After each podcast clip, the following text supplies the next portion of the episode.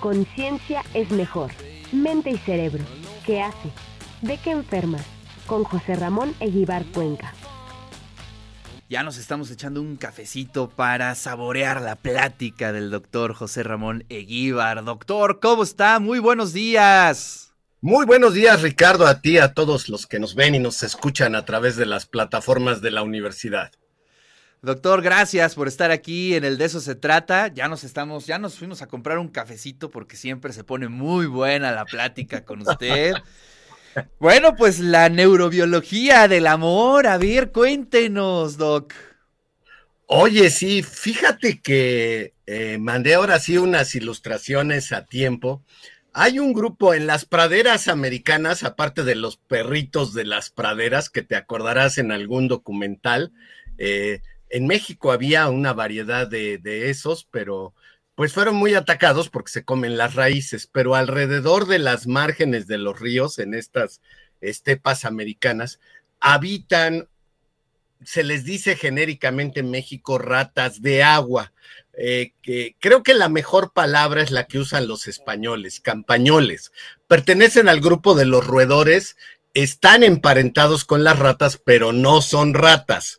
Eh, se acercan un poco a los topos, entonces algunas gentes los llaman topillos de las praderas, son pues eh, de un tamaño un poco menor que las ratas.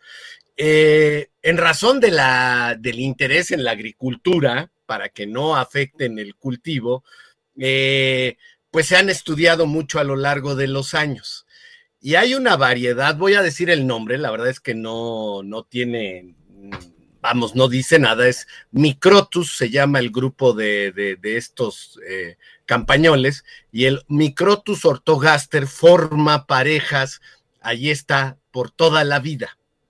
Y entonces la pregunta era, ¿por qué eh, en un mismo hábitat tienes eh, Microtus, campañoles, que eh, son monógamos, es decir, solo interactúan en la época de aparamiento y el macho se va. Y como podrás ver en esta hermosa fotografía, eh, hay este grupo, el, Microtus ortogaster, que forma parejas perennes y ambos padres hacen cuidado de las crías. Y esto tiene un interés por, por, los humanos también, ¿no?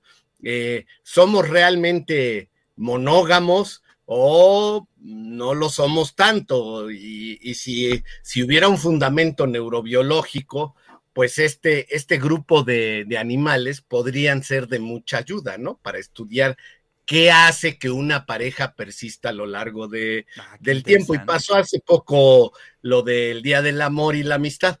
Y lo que encontraron que estos animales tienen mucho más cantidad de receptores y de este neuropéptido, se llama un péptido que hacen las neuronas, que se llama oxitocina. Es un pequeño péptido de 10 aminoácidos, es realmente pequeño, que para lo que fue descrito originalmente se libera durante el orgasmo, por ejemplo, es la hormona que produce el parto y es la hormona que produce la eyección de la leche durante la lactancia. Y si hay algo que esté muy apegado, dos, eh, dos unidades muy apegadas, es madre e hijo en los, en los mamíferos, ¿no? Y entonces de ahí surgió la pregunta, ¿no será que estos animales que tienen más oxitocina en el cerebro, la base del apego, como el apego madre-hijo, ahora el apego entre una pareja, se deba a este péptido? Y todo indica que así es, que las altas cantidades de oxitocina y de un péptido muy, muy, muy parecido, pero que cumple otras funciones, ahora te voy a decir que se llama vasopresina, como su nombre lo dice, contrae los vasos sanguíneos y retiene agua y sodio. Nosotros para estar vivos y tener un equilibrio, tenemos lo que un concepto que se llama medio interno. Entre las células hay un líquido y ese líquido tiene agua y una alta concentración de cloruro de sodio, de sal de mesa. Y por eso hay una recomendación de que uno debe de ingerir agua todos los días y sal, porque esto es fundamental para ese. eh, ese medio interno se le llamaba, le milieu interior, lo, describió el francés que lo, que lo hizo por primera vez.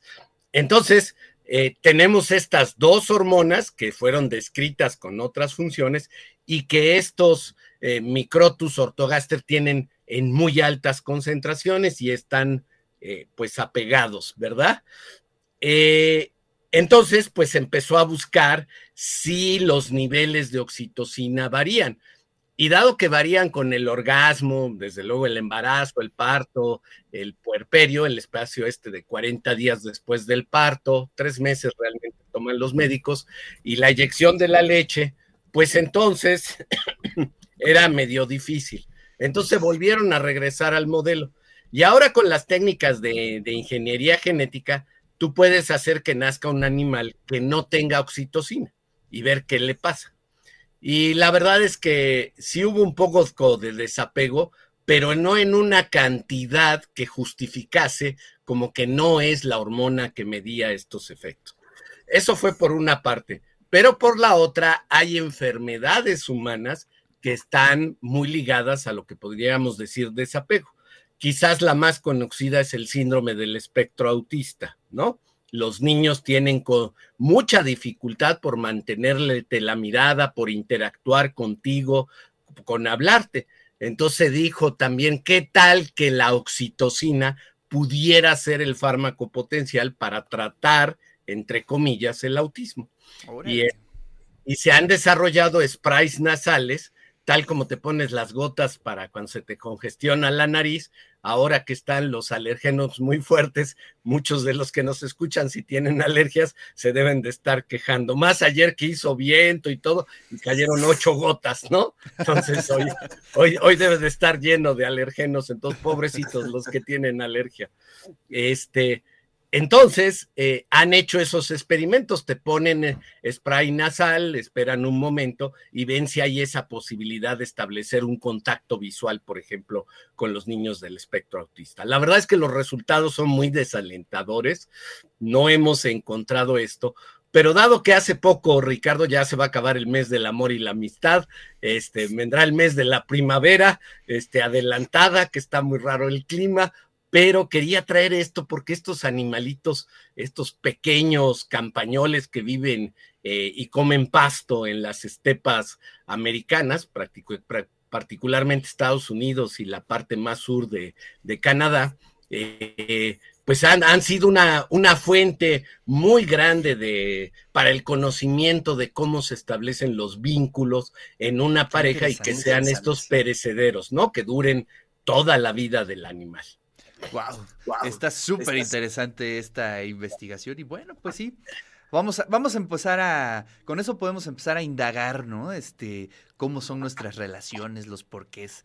Eh, sí, obviamente el aspecto cultural atraviesa, pero pues el, el fisiológico, doctor, pues también es un elemento importante y que a veces lo obviamos, pero hay que entrarle a los datos, al estudio para entenderlo, ¿no?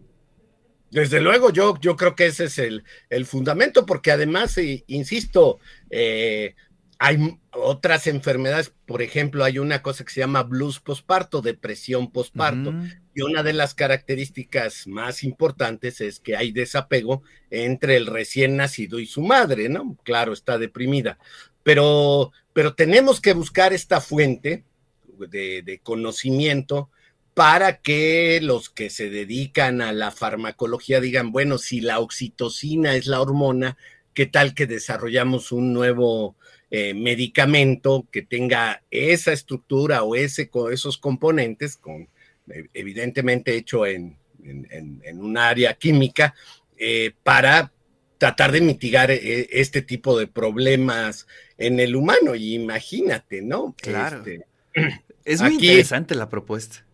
Claro, claro, y, bueno, y a lo mejor si yo logro un apego o cierto apego, aunque sea farmacológico con un niño del espectro autista, las terapias distintas que se les dan, a lo mejor son más efectivas. E, esa era la idea cuando se hizo el spray nasal, eh, cómo ahondar esta posible interacción con el niño, entrar, digamos, un poco al mundo y al intelecto de los autistas que lo tienen, eh, y con esta, de esta manera, pues poder mejorar mucho más rápidamente al, sujeto. Sí. Entonces, al paciente. No, y además, este, yo, creo que es muy interesante y demuestra cómo cuando tú estás estudiando algo muy básico, que eso es una cosa y ahora que están los estudiantes siempre dicen, bueno, la investigación que tú estás haciendo, ¿qué va a resolver?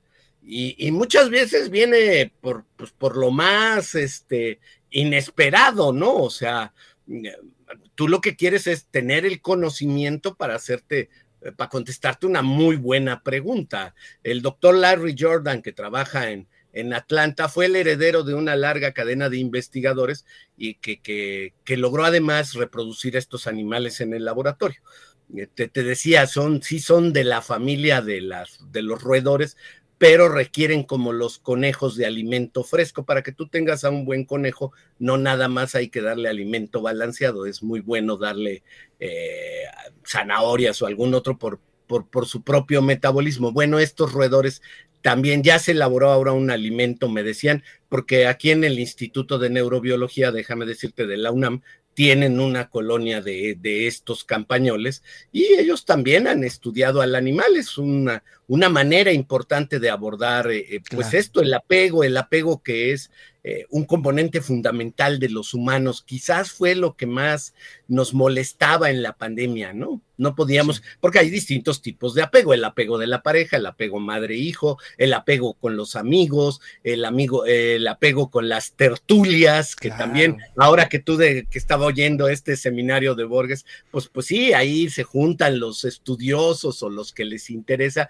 y al final formas estas comunidades de apego que son muy importantes y que, y que ahora más que nunca sabemos que contribuyen a tu salud cerebral, gracias o desgraciadamente al COVID.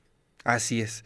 Bueno, pues eh, ya eh, dentro de un año, febrero, ya no le vamos a decir el amor de la amistad, le vamos a decir el mes de la oxitocina. ¿Qué le parece? Eso me encantaría poner este, hacer divulgación de esta hormona maravillosa. Desbordemos la oxitocina por todas partes. por todas partes. Así es. Doc, muchísimas gracias. Le mando un fuerte abrazo. El año de la oxitocina. Ándele, ándele, vamos a dedicarle todo un año. pues sí, podría ser, podría funcionar. Bueno, Ricardo, pues ese era el tema que les tenía el día de hoy, con, mucho gusto. Y, a ver, esperemos el mes de la primavera ya mañana. Así es. Abrazos, querido doctor. Muchísimas gracias por su columna. Un excelente día. Hasta luego.